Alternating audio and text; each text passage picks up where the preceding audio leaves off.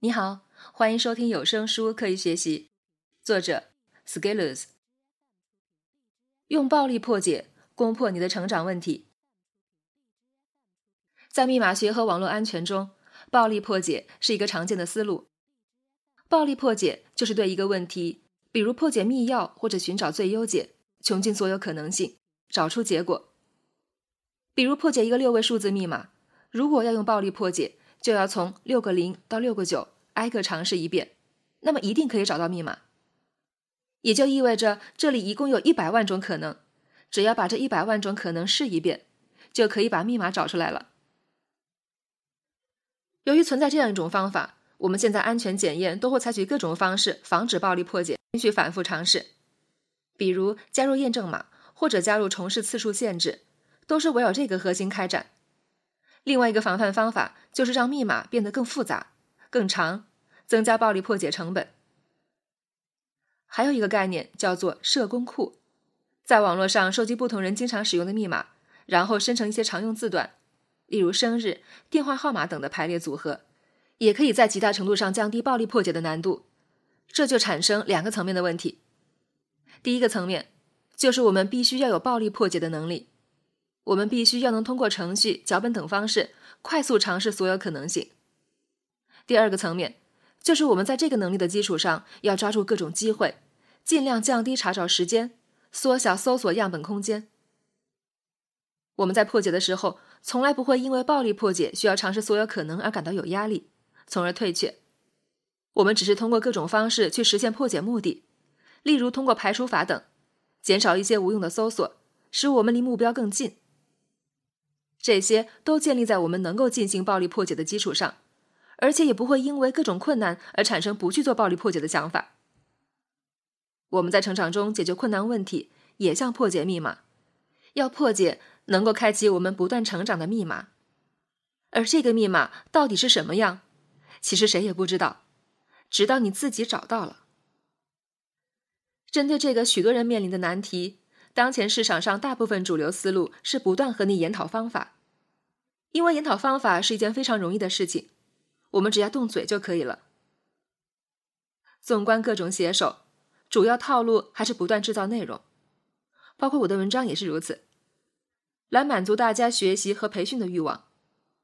但是陷入其中，我们往往又忘记了自己出发的原因。其实我们的初衷更多是为了解决自身存在的问题，使其变得更好，就像解开一道密码题一样。而不仅仅是为了学习而去学习，这样容易浮于表面。万能的大熊老师说过一句话：“学生的问题是喜欢培训，喜欢上课，但是不喜欢行动做事情。”现在一个普遍现象是，学习给人一种安慰人心的感觉，因为人们说要建设一个学习型社会，这是一个终身学习的时代。而鉴于概念的膨胀，人们开始把学习慢慢变成了刷一刷知乎。看个朋友圈，转发一条微博，发一张截图，仿佛这就代表我在学习。对于强即时反馈的追逐，我们把学习从一种实质性的动作变成了表面仪式。而一旦开始，我正在向我的朋友宣告我在学习的模式，我们就可能不会真正去学习了，因为学习是一个漫长的反馈过程。假使我发一个朋友圈就能引来大家的赞扬。那我为什么要去熬过那漫长的学习沉默期呢？我们深陷其中，却不解决真实的问题，那么我们的处境不会有所好转，长期来看会更加焦虑。当你看到别人去宣传他有进步的时候，自己反而乱了阵脚，于是陷入了一个学习却没有进步，没进步就放弃，放弃又痛苦，痛苦后就学习。在学习又没进步的恶性循环，所以这个时代会有很多人从读大学一直到研究生，再拿到博士学位。他们也许很多是出于学术理想，但是其实还有一批人只是因为怕找不到工作，怕没生存技能，于是沿着当前的梯子继续往上爬，在自己的舒适区里再往前迈一步。然而他们读了博士以后，又开始纠结，到底该不该读这个博士。其实这些问题在本质上都是一样的，像讨论英语学习方法、讨论怎么写作、讨论怎么让人提高情商，讨论我们要怎么讨论。如果你不迈出行动那一步，所有的事情都只是停于表面。纸上谈兵，好玩吗？在我自己的社群里，我不愿仅仅满足于口头上的讨论。口头上的讨论其实和咨询缓解焦虑是一样的，只通过外在的方式缓解，无法持久。洗干净的脑子不去维护好，马上又脏了。我倾向的观点是，你直接去干，直接去做吧，用暴力破解的方式解决你的问题，不要在行动之前就想到用各种优化。